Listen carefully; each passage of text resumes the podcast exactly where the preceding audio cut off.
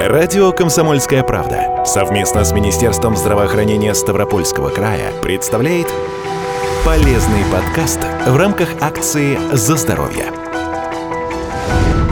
Хорошо бы никогда не болеть. Вот вообще никогда. Кто из нас, мучаясь от колик в животе или высокой температуры, не позволял себе такую маленькую мечту? Ну хотя бы на минуточку. К сожалению, это не более чем мечта, и болезни будут нас сопровождать на протяжении всей жизни, а их тяжесть будет зависеть только от степени нашей ответственности за свое здоровье. Это касается любых болезней, в том числе и ишемической болезни сердца.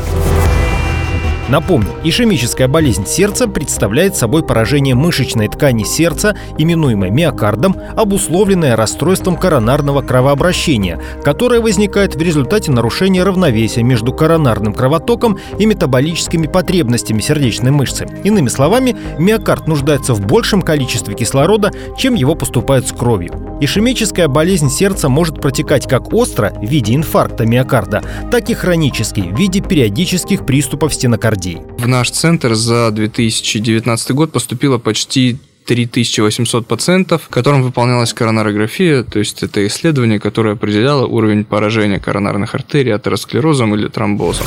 Рассказывает рентген-эндоваскулярный хирург Ставропольской краевой клинической больницы Григорий Сазанов.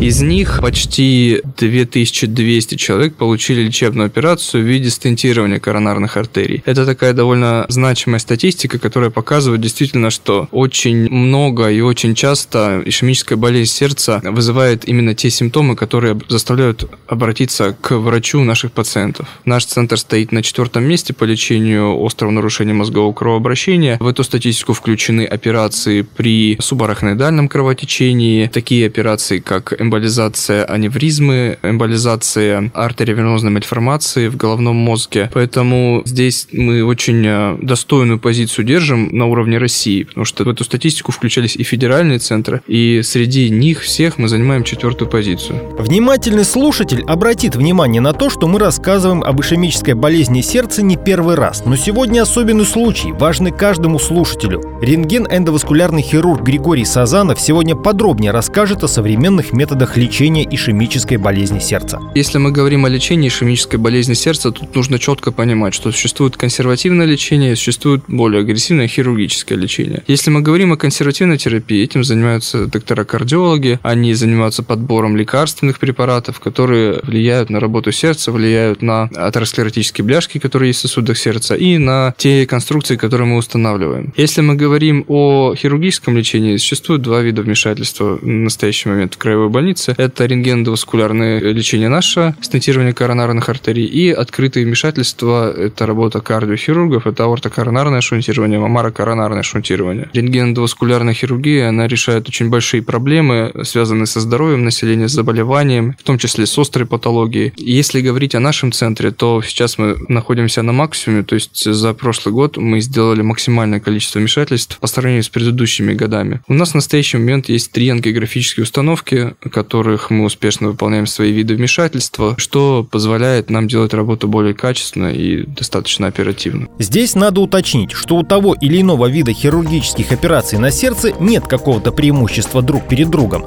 Сами врачи больше склоняются к так называемому традиционному или, как его еще называют, медикаментозному лечению. Объясняют это одним из главных медицинских принципов – лечить и не вредить больному. Впрочем, ситуаций, когда пациенту показано хирургическое вмешательство, по-прежнему немало. Нельзя нельзя говорить о каких-то преимуществах и недостатках.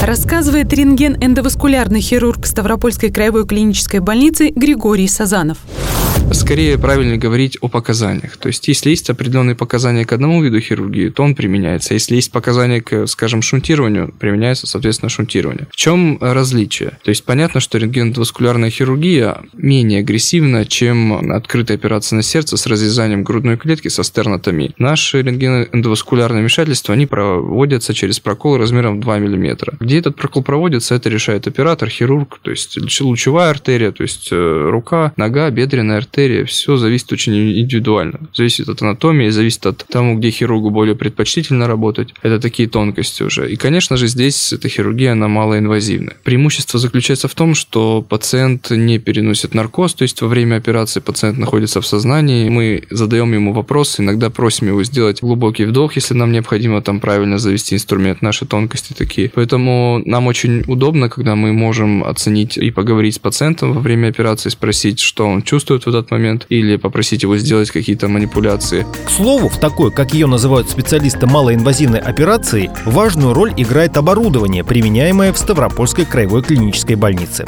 Современные ангиографические установки, они, во-первых, снижают дозу э, нагрузки рентгеновского излучения на хирурга, во-вторых, позволяют более качественно оценить поражение коронарных артерий за счет лучшей визуализации, за счет различных tips and tricks, которые вставляют начиночку в наши ангиографы. Там есть разные различные функции, которые позволяют ускорять эту операцию. То есть, например, в нашем последнем ангиографе, там в самой ангиографической установке встроен УЗИ-аппарат. То есть нам не нужно просить кого-то привести нам УЗИ-аппарат, если нам очень понадобился. Там при некоторых вмешательствах он нам очень нужен. А мы уже непосредственно сами можем выполнить это УЗИ и не тратить на это время абсолютно. Также мы можем наложить э, снимки вот КТ и МРТ, которые были там при некоторых видах вмешательств. Это очень важно, чтобы мы понимали там, где поражение. Это в частности касается операций, которые производятся на головном мозге. Мы можем это изображение наложить прямо на картинку, которую мы получим при ангиографии, и, соответственно, оперировать без использования уже контрастных веществ и сокращением времени значительно. Другая важная часть лечения – это, конечно, специалисты, которые на таком сложном оборудовании должны работать. Если хирург владеет сертификатом ультразвукового исследования, например, то, конечно же, он это может выполнять и делать. Но есть такие виды вмешательств, э, которые требуют, например, внутрисудистого ультразвукового исследования. Вот для этого вида вмешательств, например, дополнительное какое-то обучение не нужно, оно базируется в рамках программы обучения в специальности рентгеноваскулярной диагностика и лечения. И здесь, конечно, при сложных поражениях мы его выполняем, и здесь нам не нужны никакие бумаги. Насчет того, что ездим ли мы куда-то обучаемся, конечно, да, повышаем регулярно свою квалификацию, потому что, как вы знаете, в России сертификат специалиста действительно 5 лет сейчас уже с новым приказом Министерства здравоохранения Российской Федерации. С 2021 года они будут отменены и заменены аккредитацией. Соответственно, аккредитация тоже будет действовать в течение 5 лет. Мы все это строго соблюдаем, за этим следим. И, конечно же, у нас все специалисты, они имеют действующий сертификат продленный. Но